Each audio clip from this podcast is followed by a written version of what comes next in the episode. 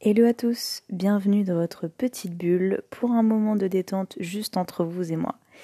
Ici, on va parler sport, alimentation, mais plus généralement, on va parler bien-être et j'espère que vous passerez un bon moment. Et bonjour à tous, j'espère que vous allez bien. Aujourd'hui, on va parler détente, on va parler euh, anxiété, hein, euh, chose qui peut être complètement actuelle vu euh, le contexte. Et aujourd'hui, je vais vous donner mes 5 conseils pour vous détendre, notamment si vous êtes quelqu'un de naturellement anxieux et de naturellement stressé. Alors la première chose que je vais dire, c'est que effectivement, il y a vraiment des degrés dans euh, l'anxiété. Euh, on peut passer vraiment d'une anxiété qui peut être classique et qui est d'ailleurs finalement plutôt bonne euh, pour nous. Donc c'est tout ce qui est peut-être anxiété liée aux examens, aux choses qui sont naturellement stressantes de la vie.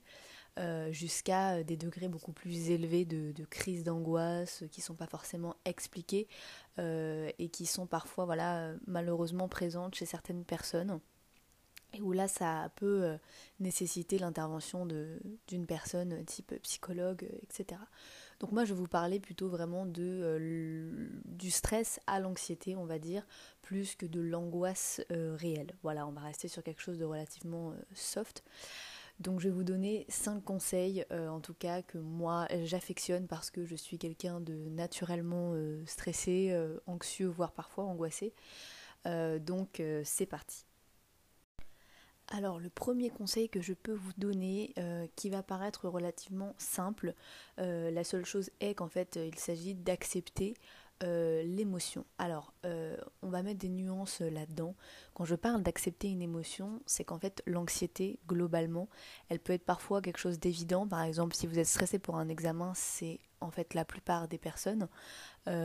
Alors vous pouvez être stressé et pour autant avoir bien travaillé et ne pas nécessairement euh, avoir peur parce que vous avez de bonnes chances, on va dire, de réussir, mais c'est une anxiété qui est normale et qu'il faut accepter. Et il faut savoir que dans tout type d'anxiété, généralement, il y a toute une gymnastique mentale qui s'associe de rumination, etc., etc., qui cherche parfois, en fait, à, à se dire non, il faut que j'arrête d'être stressé, euh, il y a ci, il y a ça, etc. des fois, c'est une gymnastique mentale qui est vraiment épuisante et qui finalement ne fait qu'aggraver la chose puisque vous passez encore plus de temps à ruminer et du coup à être stressé, à essayer de faire la balance dans vos émotions. Donc c'est juste d'accepter, c'est simple, hein, mais c'est juste en fait d'accepter, voilà, je suis stressé. Si vous êtes stressé pour un examen ou pour une échéance, une fois que ce sera passé, le stress redescendra. Si vous êtes stressé pour autre chose. Euh, ça peut être des fois quelque chose d'assez inconscient. Si vous êtes stressé euh, parce que je sais pas, vous vous, êtes disputé, parce que l'anxiété c'est très vaste, ça peut être accompagné de beaucoup beaucoup d'émotions, de la tristesse, de la peur, euh, voilà. Si par exemple vous êtes anxieux à l'idée peut-être, je ne sais pas, de revoir une personne avec qui vous ne vous entendez pas, ou voilà, c'est des choses qui peuvent arriver. Hein. je prends vraiment des situations au hasard ça va être d'accepter une anxiété qui est liée à une autre émotion qui est relativement normale. Et si ça vous paraît inapproprié, à ce moment-là, je dirais que si c'est chronique, euh, il faudrait plutôt euh, en parler à quelqu'un de plus compétent. Euh, pour ma part, j'ai eu des cas, enfin, j'ai été très très anxieuse à un certain moment et j'ai eu des angoisses un petit peu, comment dire, disproportionnées. Euh, voilà, et en général, ça peut provenir soit de quelque chose de plus antérieur, de la façon dont vous vous êtes construit, ou alors c'est tout simplement que vous réagissez d'une certaine manière à quelque chose, euh, mais bien souvent, euh, il y a des choses à détériorer. Donc je dirais que si vous pensez que votre anxiété est vraiment démesurée, il vaut mieux faire appel à quelqu'un de compétent pour ça. Ensuite, le deuxième conseil, on va passer à quelque chose de plus concret que je peux vous donner. Euh, c'est l'écriture. Pourquoi l'écriture? Parce que euh, je trouve que euh, c'est vraiment quelque chose où en fait parfois on n'arrive pas à se juger forcément en écriture, on va écrire les choses de manière assez brute. moi j'écris maintenant depuis quelques mois. quand j'en ressens le besoin, il y a eu des périodes où je le faisais tous les jours, d'autres où je le fais moins. par exemple, en cette période de confinement, ça peut être certains très très très euh, euh, comment dire salvateur et ça peut vraiment aider. Sur une feuille de papier vous prenez un stylo et vous écrivez toutes vos émotions ce que vous en pensez. Et vous verrez que des fois naturellement il y a une discussion en fait qui va se faire euh, à l'écrit entre vous et vous-même Euh, c'est pas quelque chose qui requiert la présence de qui que ce soit. D'ailleurs, je dirais pas dans ces conseils-là de parler à quelqu'un parce que tout le monde n'a pas toujours quelqu'un à qui parler. Donc, je vais parler vraiment de conseils qui sont accessibles à tous, à nous tous en tant qu'humains. donc voilà, gérer l'écriture parce que ça peut vraiment faire débat avec vous-même et vous verrez qu'on se juge beaucoup moins à l'écrit. Euh, et que même des fois s'il y a certaines paroles, certaines phrases qui peuvent être assez violentes à votre égard, euh, ce sera plus difficile à écrire que à dire. Et ça c'est très intéressant, c'est pour ça que j'aime beaucoup beaucoup écrire.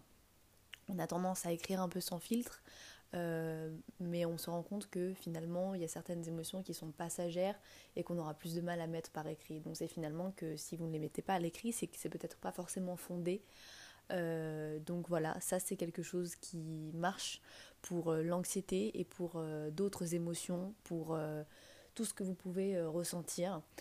Et dans l'anxiété, je trouve ça hyper intéressant de dire voilà, je, me sens pas bien, j'ai le cœur qui bat. Vous pouvez même écrire comment ça se passe dans votre corps. et je trouve ça très très libérateur. Donc mon deuxième conseil, ça serait d'écrire. Le troisième conseil que j'ai à vous donner, et ça pour le coup ça pourra peut-être pas convenir à tout le monde, euh, c'est euh, l'ASMR. Alors l'ASMR qu'est-ce que c'est? C'est en fait un, processus de détente qui marche par le canal auditif et visuel. Euh, et en fait c'est une activation de, petits stimuli comme tous les, les frissons, voilà toutes ces petites réactions un petit peu qu'on a dans notre corps qui vont être produites grâce à des sons et du coup qui vont euh, permettre une certaine détente.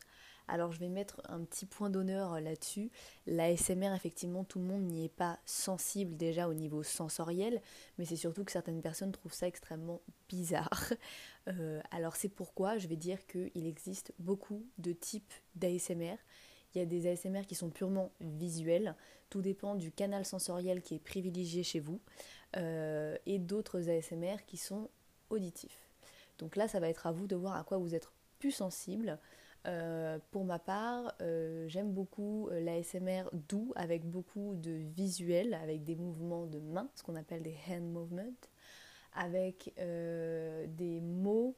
j'aime bien l'attention personnelle, c'est quelque chose qui me rassure, c'est quelque chose qui me fait du bien et qui, à des moments où j'étais complètement anxieuse, mal, en pleine rumination, euh, c'est quelque chose qui m'a beaucoup aidé et c'est également évidemment réputé pour sa capacité à vous endormir. Donc si vous avez des problèmes en plus de ça de sommeil, c'est le combo gagnant. Donc pour les types d'ASMR qu'il existe, donc il y a des ASMR qui utilisent, comme je l'ai dit, principalement le canal auditif avec des triggers. Ce qu'on appelle des triggers, c'est euh, des sons tout simplement qui sont faits avec des objets à partir du toucher, euh, c'est super. Moi j'aime beaucoup aussi, mais je suis vraiment. Il y a des gens qui aiment les sons assez forts, assez brutaux, assez secs. Euh, moi j'aime vraiment tout ce qui est le tapping, euh, le caressage d'objets, de plaies, de. Voilà, bon. Je sais que ça peut paraître un petit peu bizarre pour certains, des vidéos comme ça, avec des gens qui touchent des choses, et pourtant, si vous le mettez à fond avec vos écouteurs, je vous assure que ça fait de l'effet.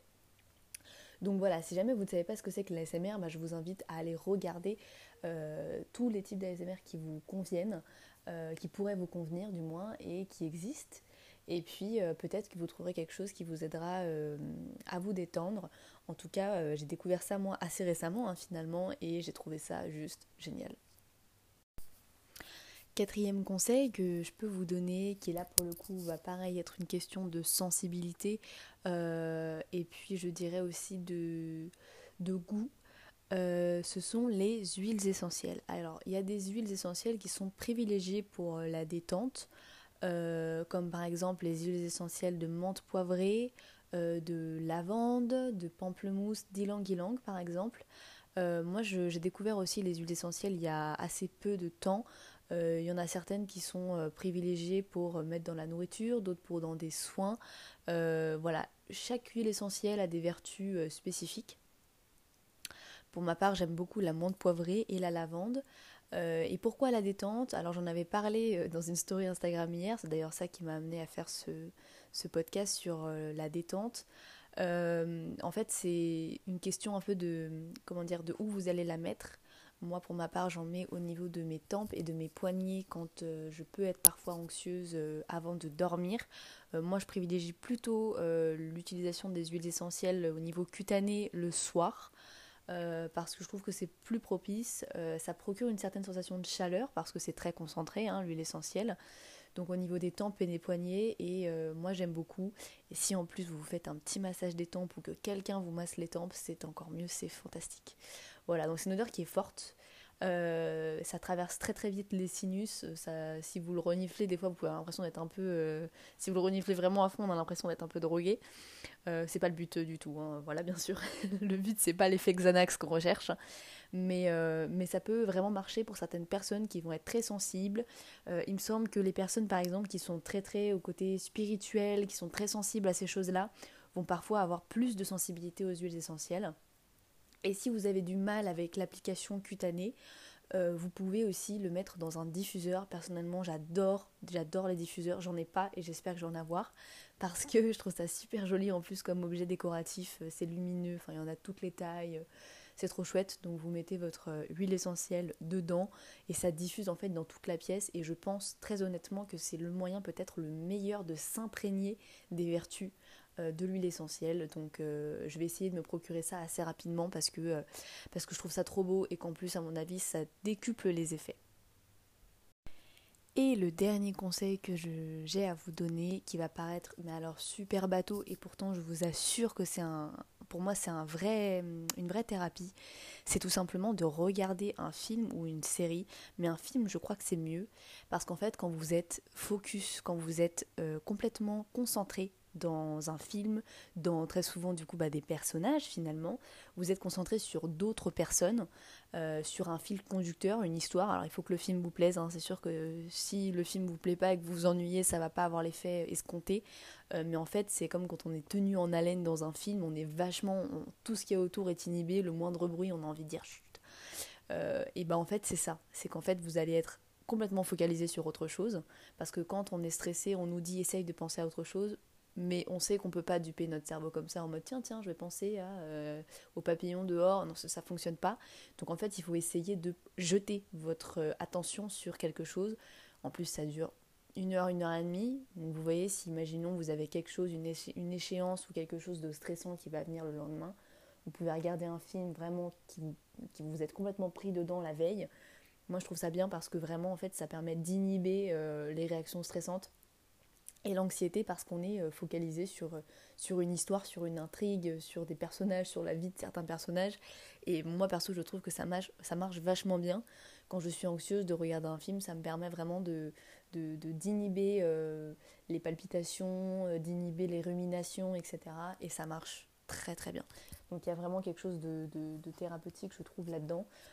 donc le dernier conseil, ça sera tout simplement de regarder un film, une bonne intrigue, un truc bien qui vous prend bien aux tripes et à mon avis ça fonctionne bien.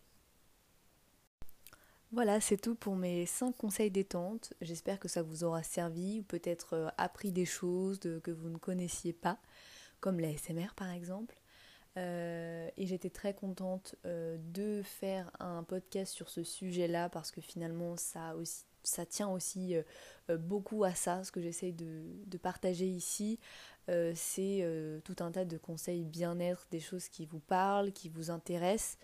Euh, donc voilà, j'espère que ça vous aura servi et j'espère que tout le monde va bien. Prenez soin de vous et bonne suite de confinement.